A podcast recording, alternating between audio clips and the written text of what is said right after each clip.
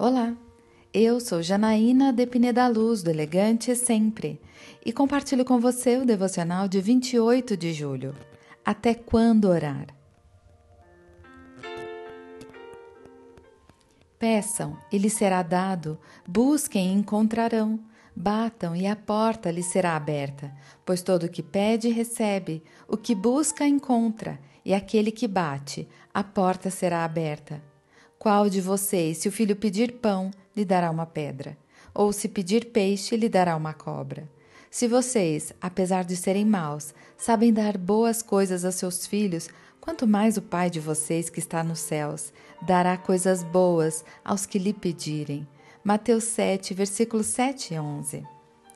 Infelizmente, muitos cristãos acham que Deus atende às orações de acordo com com o tamanho da piedade e dedicação ao dízimo. Há pessoas que deixaram de orar por terem orado por longos anos, mas, segundo o seu parecer, Deus não lhes atendeu. Mas veja, Jesus esclarece que Deus é Pai e nos dará boas coisas se nós pedirmos. Todas as nossas orações estão subordinadas à vontade dele.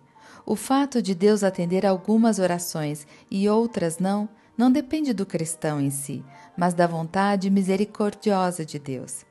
No entanto, numa geração onde a comunicação é instantânea, muitos esperam que a oração seja como um WhatsApp. Enviou e já recebe a resposta. Perde-se a perseverança na oração. Esquece-se de que Deus está em todos os lugares e em todas as situações. Todas as orações, quando feitas com fé, são respondidas por um Deus solícito e pronto a nos abençoar. Mesmo que a resposta seja negativa, ele responde da melhor maneira, a nos proporcionar o bem supremo e a vida eterna. Quando pensar em desistir de orar, lembre-se do anjo que disse para o Daniel sobre a demora de Deus em responder. E o anjo prosseguiu, me exortando: Não temas, caro Daniel, porque as tuas palavras foram ouvidas, sim, desde o primeiro dia em que aplicastes humildemente o teu coração a fim de buscar entendimento diante do Senhor teu Deus. As suas orações foram ouvidas. E eu vim em resposta ao teu clamor. Mas o príncipe do reino da Pérsia me resistiu durante vinte e um dias.